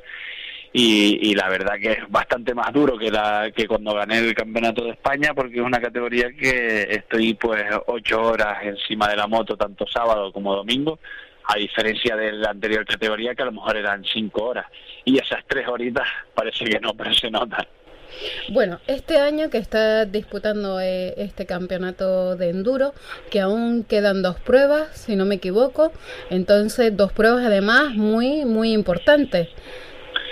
Sí, ahora la siguiente que tenemos es el 5 y 6 de octubre en, Lleida. Y además es una prueba donde vienen a correr también los mejores pilotos de, de enduro del, del Campeonato del Mundo y se juntan con nosotros y la verdad que va a ser va a ser bonito poder correr contra ellos, medirme contra ellos y sobre todo el ver dónde estoy eh, comparándome con pilotos del mundial, sacarme fotos, etcétera y demás que siempre es un orgullo. Vamos, no sé si pedirte que me traigas algún autógrafo. lo, que, haga falta, yo voy a aprovechar el viaje a tope. Eh, estupendo, entonces como dices, en esta categoría pues podrás ver y hacer una relación, ¿no? de de, la clasificación general y comparar un poquito, ¿no? Cómo estás en los tiempos en comparación a ellos, eh, no solo a nivel de tus compañeros en el Campeonato de España, sino a nivel mundial. Esto imagino que, que te hace pues estar muy ilusionado. Sí, más ilusionado de lo que ya es ir al Campeonato de España, que ya es una experiencia pues bastante bonita porque recorres bastante bastante territorio de la comarca, pasamos por ríos, por montañas y estamos en sitios la verdad que bastante preciosos y además poder luchar contra estos pilotos que se dedican única y exclusivamente a, a lo que es la competición, pues para mí un orgullo y con muchas ganas. Después te queda otra otra prueba en la que esa eh, soy consciente de que y conocedora de que has tenido que hacer un esfuerzo importante no solo de preparación sino además económico eh, para disputar eh, la prueba ISD en Portugal el, el SIG Day háblanos un poquito de esta prueba y, y por qué tanta ilusión en participar en ella Vale, esta prueba es una prueba que se hace una vez al año en un país diferente. El año pasado, por ejemplo, fue en Chile y este año, pues al ser en el sur de Portugal, pues económicamente es más viable hacerla. Aún así es un esfuerzo importante, como tú bien dices, pero el, equipo que tengo que al ser de Sevilla y, pues, pues mis maneras de, trabajar en el equipo pues les ha gustado y me ofrecieron pues ir a correr junto con también con Valsebay que van a ir dos pilotos más conmigo y estoy súper ilusionado porque esa sí es una prueba de bastante resistencia son seis días seguidos y van se hacen por naciones, compite España contra los demás países y después nosotros como equipos individuales pues vamos a competir también contra contra todos los pilotos del mundo y es una experiencia que, siempre he querido hacer y, y la tengo ahí a la vuelta de la esquina. Pues estupendo, estaremos atentos para ver para ver tu evolución. Miguel, nos contabas que eh, en este caso, pues, eh, estás en un equipo sevillano, el TRT KTM Motorcycle, que está apostando muchísimo en ti. Imagino pues, que por, por lo serio y, y, por cómo te curras los entrenamientos y, y tu seriedad en el, en el trabajo. Sí, yo, yo empecé con ellos en mi andadura del enduro, fue con ellos, gracias a, aquí a un amigo, buen amigo Yayo, que él puso todo lo que es el, la inversión para poder estar en ese equipo. Y ya al acabar la primera temporada, pues ellos decidieron que yo estuviese en el equipo y, y patrocinados por ellos, por, por lo que tú bien dices, por, por el trabajo, por ir ahí a, simplemente a correr centrarme en lo mío, no romper mucho la moto, siempre tener una buena imagen, tener todo bien recogido y, con la humildad por delante. Entonces ellos fueron quienes me ofrecieron ir a, final de año a esta prueba, que como ellos son de Sevilla y a ser en el sur de Portugal, pues le queda dentro de lo que cabe cerca y, estoy más que agradecido porque sin ellos un piloto canario si no está con un equipo pues los gastos imagínate son son grandísimos. Sí además la, logística es muy complicada para para nosotros y, y, todo lo demás no es un gasto añadido el, el que supone eh, vivir aquí en el en el tema de, de pilotos como tú que, que las pruebas y, y los y, los campeonatos que le quedan por, disputar, pues, pues son lejos. Eh, Miguel, aparte de, tu carrera y, tu palmarés eh, deportivo profesional, eh, también eres profesor de una escuela de motocross y enduro. Sí, hace cosita de 10 años ya formamos la, escuela de la, la Rosa 365 MX School donde donde damos clases pues a niños a partir de cuatro años y, y hasta personas mayores a que quiera principalmente probar la experiencia tanto de motocross como de enduro. Y gracias a un buen amigo también tenemos pues motos de alquiler, de equipaciones para que aquella persona que quiera probar pues no tenga que hacer un desembolso importante para saber si a su hijo le gusta o a, o a, esa misma persona le gusta. Pues a, todos los oyentes que nos estén escuchando, que sepan que tienen a, un campeón aquí en Canarias que, que imparte estos cursos. Imagino que, que en la agenda un poquito saturada, pero sé que también eh, estás colaborando en la labor de hacer una cantera importante aquí en Canarias, porque como bien dices, ya lleva muchos años ya en la escuela. Sí, y, es más, yo creo que ahora ya tenemos nuestros frutos porque antes éramos uno, dos pilotos, tres como muchos los que salíamos a carreras del Nacional y hoy en día tenemos una cantera en las carreras, por ejemplo, de los niños que son hasta 11 años, hay hay pruebas donde hay prácticamente 20 pilotos, que eso antes era algo impensable, y muchos de ellos ya están saliendo a campeonatos de España, campeonatos europeos, y, y ha sido un poco pues un trampolín para ellos. Y yo me siento pues súper orgulloso cada vez que veo a uno de esos niños pues irse afuera y, y aplicar pues todos los consejos que le damos nosotros con, nuestra humildad, que pues ellos captan todo lo todo lo bueno y también pues le enseñamos no solo el tema de, pilotar en la moto, ir más rápido, sino a tener todo siempre bien recogido, ser educado, respetar a los compañeros y que esto es un deporte entre comillas pues peligroso, que tienes que tener las cosas bien claras y, y estar bastante centrado. Pues me, parece estupendo. Pues bueno, a todos los oyentes que, quieran informarse sobre esta escuela de pilotos, mm, motocross y, enduro de la Rosa 365 MX School, pues que sepa que, tienen las redes sociales, que tienen una página web. También desde la página web de Acción Motor pondremos algún enlace para que puedan contactar con, con esta escuela de pilotos. Y vamos a continuar contigo. Miguel, eh, ¿cómo te planteas tu futuro? Sé que todavía queda temporada, pero ¿cómo te planteas tu futuro a, a corto y largo plazo? Hombre, mm, me planteo poder seguir, ya tengo ya tengo una edad, no soy no soy un pipiol, pero pero hombre, me planteo estar un par de añitos más corriendo lo que es el Nacional de Enduro, que es lo que me tiene realmente realmente enganchado y motivado y potenciar sobre todo la escuela tanto aquí en Tenerife como ahí en Gran Canaria, que suelo ir bastante a a Telde, que encima tenemos la oportunidad de ahí en el centro comercial Las Terrazas, que hay un circuito donde está bastante cerca del público en general, pues hacer un poquito más labor para conocer nuestro deporte al público general, que al ser siempre en sitios un poco aislados, pues la gente nos desconoce un poco. Sí, la verdad que el, el, tema del enduro y el motocross, si no está cercano a, a alguien que lo practica, la verdad que, que, el público es bastante desconocedor.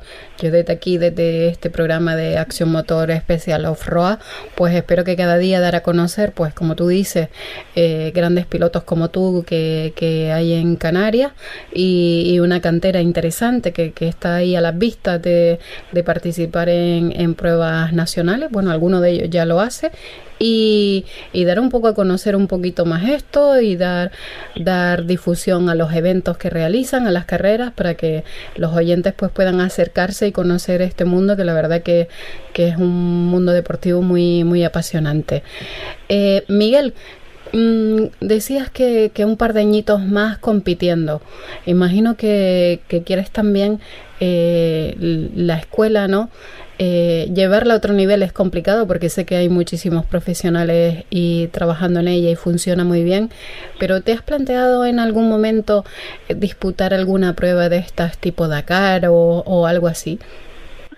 Hombre, eh, me llama, lo veo siempre por la tele y siempre me ha llamado, sobre todo también el Dakar o las pruebas estas extremas que se suelen hacer, Red Bull Romania o, o, Extreme Lagares, que son pruebas extremas así de, enduro. Y por qué no, si me, si me llega la posibilidad pues y es viable, pues no me importaría probar a hacer una pruebita, de, como tú bien dices, sea un Dakar o una prueba de, larga resistencia.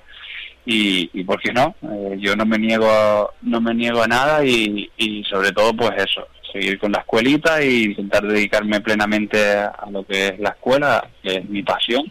Me encanta ver cuando un niño pues o una persona grande eh, aprende algo que pensaba que a lo mejor no lo iba a poder aprender y se va pues con una sonrisa a su casa.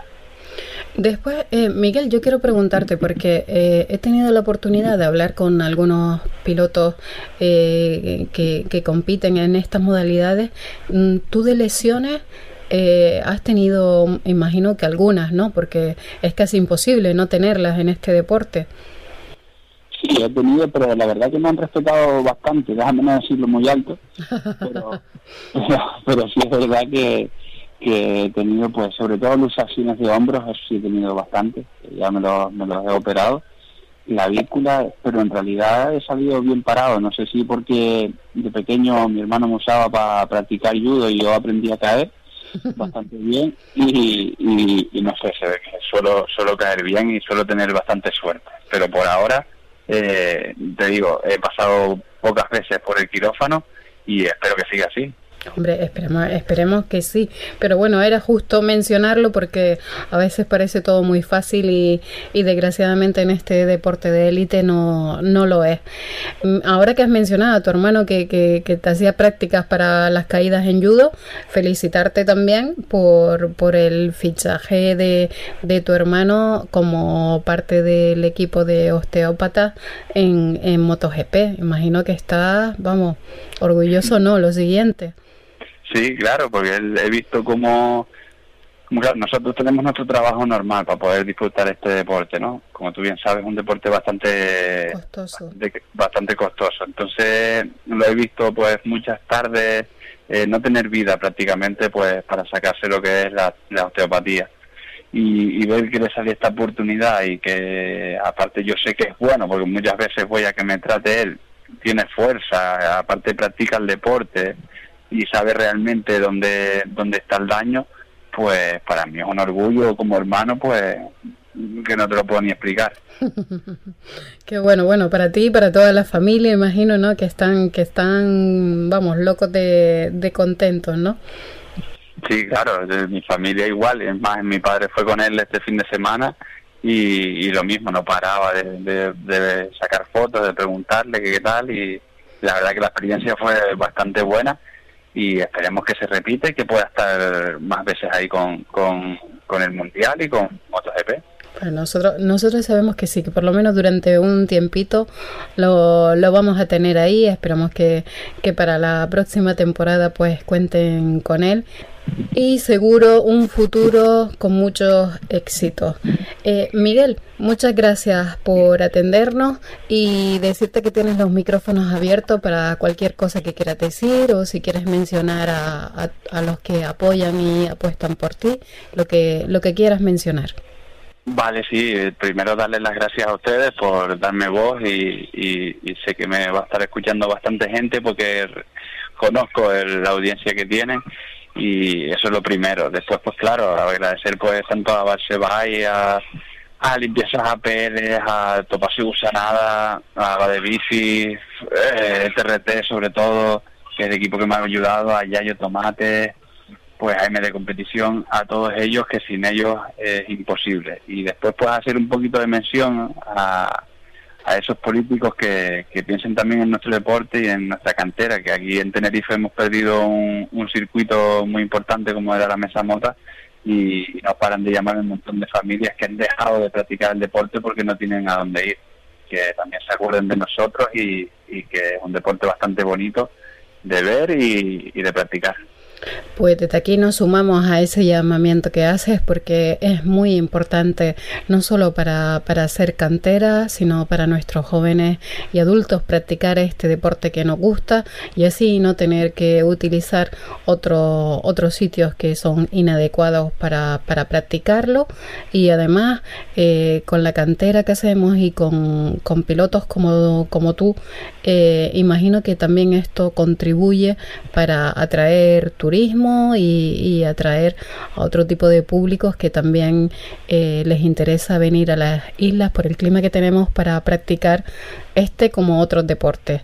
Pues Miguel, un placer hablar contigo. Espero poder hablar nuevamente una vez se haya disputado esta prueba en la que, en la que vas a estar eh, compitiendo al lado de, de, pilotos a nivel mundial, que será el 5 y el 6 de octubre en Lleida, y que te vaya muy bien y que nos lo puedas contar.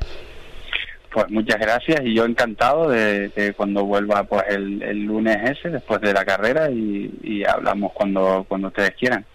Pues nada, buenas tardes Miguel de la Rosa.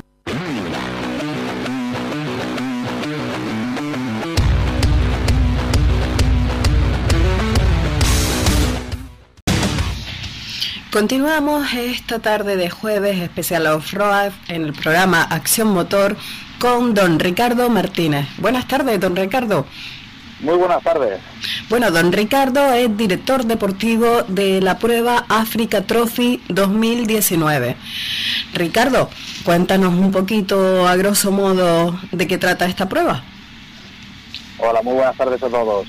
Pues os cuento, Africa Trophy es una prueba de carácter amateur, ¿vale? Que, bueno, hace las vivencias de una gran carrera en Marruecos, de los grandes rallies, pero siempre enfocada pues a nivel del participante con poca experiencia y, experiencia media, que para poder vivir una prueba en Marruecos como, como los grandes equipos. Bueno, esto es un RAI, como bien nos decía Ricardo, un RAI, el eh, Africa Trophy, eh, es una prueba por etapas, orientada principalmente, como decías, a amateur eh, o con un poquito más de nivel, eh, a todoterreno, a coches adaptados, a quad e incluso motos. ¿Es así, eh, Ricardo? Exacto, es una prueba por etapas en el que este año por primera vez solamente se ha, se hecho la inscripción de vehículos 4x4 y buggy.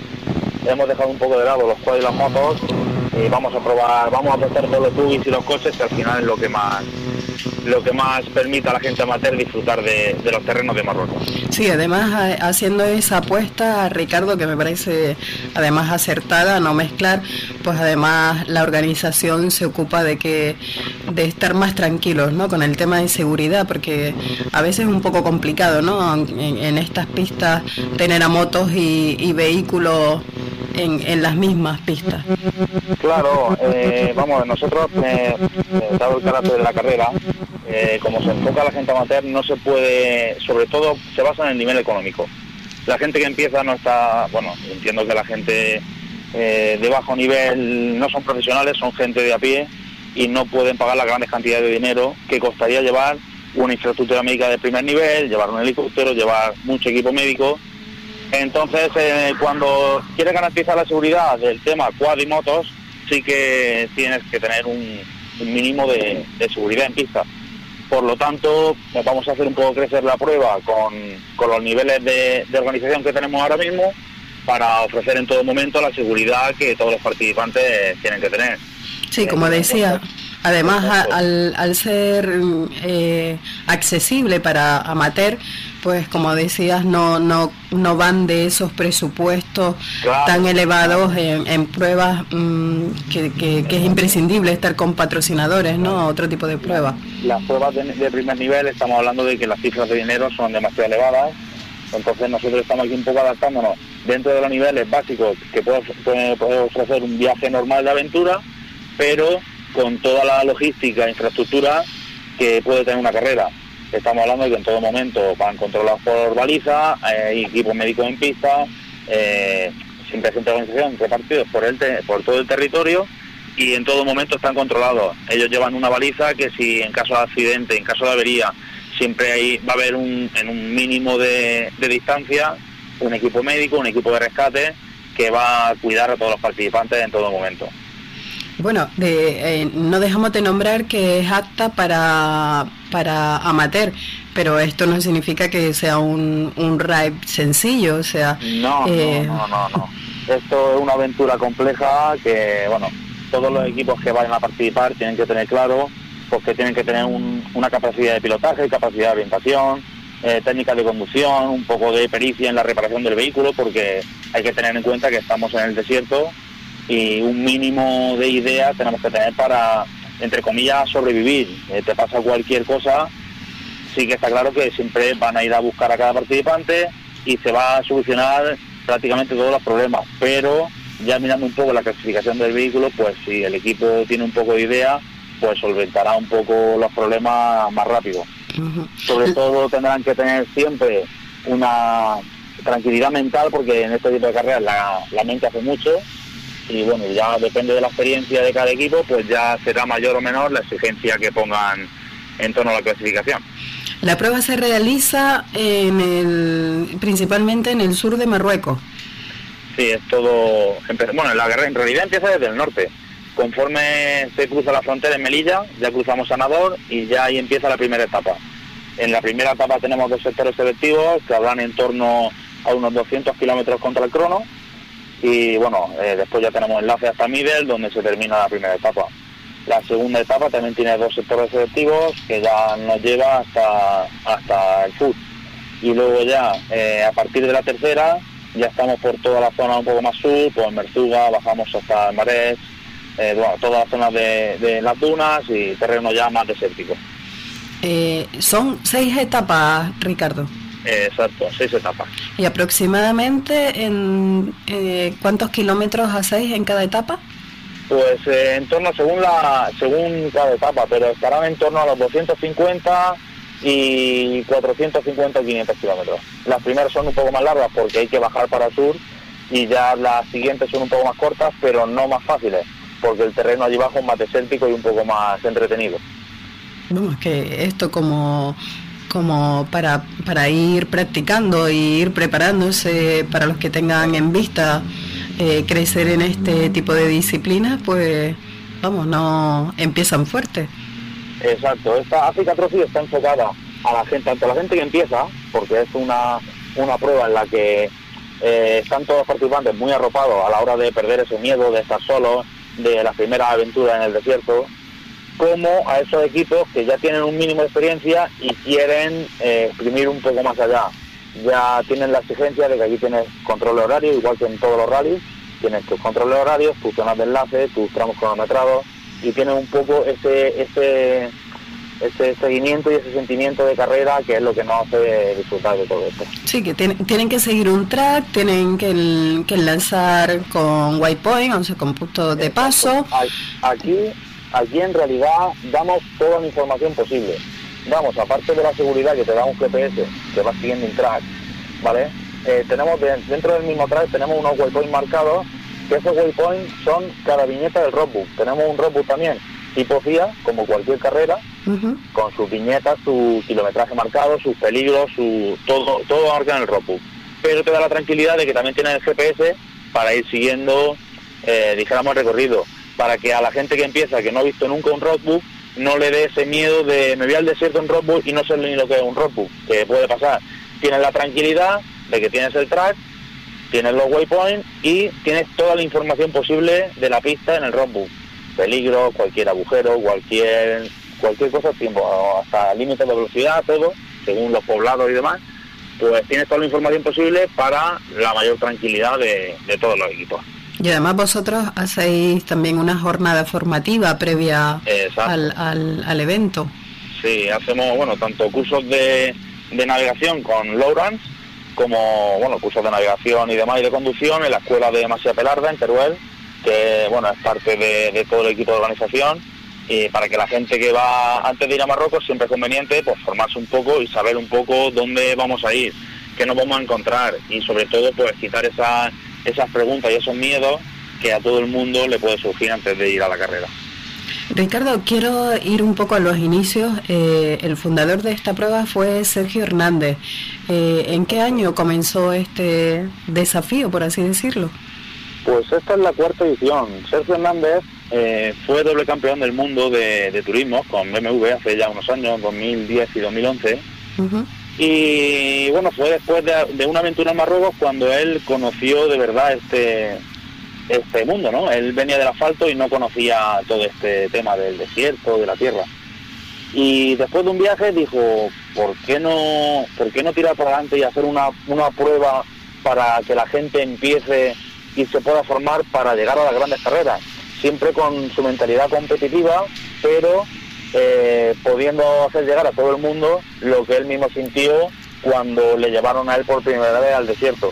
Y bueno, ahí se fue, se hizo un equipo de gente con Masia Pelarda y con, bueno, todo el equipo de organización y se decidió empezar con todo este proyecto y bueno, este año vamos a por la cuarta edición. Por la cuarta edición. ¿Y el número de inscritos, Ricardo? Este año están en torno a 25 equipos. 25 entre, entre buggies y coches. A ver si se anima para el año que viene, que vamos a hacer una gran edición con el quinto aniversario. Eh, a ver si algún equipo canario lo vemos en la línea de salida. Pues esperamos que sí. Nosotros con este especial Off Road pues contactamos con, con muchos de ellos que alguna vez han ido a hacer alguna alguna prueba, alguna aventura a Marruecos y esperamos pues pues que con esta información que además pondremos algún enlace en la página web de Acción Motor también se pueden dirigir para recibir información. Ricardo a dónde se pueden dirigir los oyentes pues, tanto en la web de africatrofi.es como en el Facebook en redes sociales en Instagram también. Vamos colgando prácticamente todos los días información novedades y bueno vamos contando un poco todo sobre la carrera. Y luego una vez estemos ya en, en plena carrera pues la información y galería de fotos y de vídeos será diaria, con vídeo en directo, información en directo y bueno, estará todo bastante, bastante actualizado. Así que esperamos que sigáis un poco nuestra andadura por Marruecos. Hombre, por supuesto, además eh, nos causa muchísima muchísima curiosidad y aparte sé que los que han probado alguna vez Marruecos, pues como dice que les pica el bicho africano y ya se quedan enganchados, ¿no? Es, muy difícil curarse. Y además es, es un país que te atrapa ya no solamente por lo que lo que te envuelve al mundo del motor, sobre todo su gente, los paisajes, eh, es un sitio muy, bueno, lo que hablamos, que te pica el bicho y al principio parece que vuelves a casa y no lo valoras, pero conforme van pasando los días, lo echas más de menos y más de menos y más de menos y estamos todos deseando volver.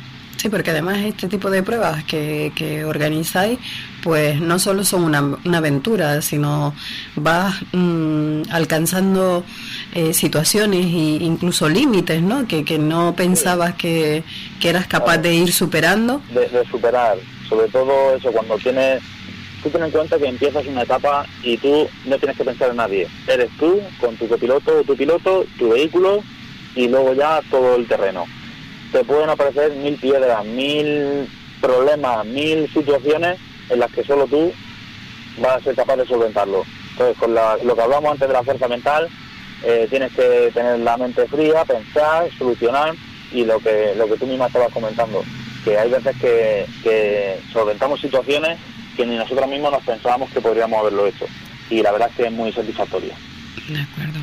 Pues Ricardo, desde aquí tienes los micrófonos abiertos de este programa Acción Motor para que digas lo, lo que quieras.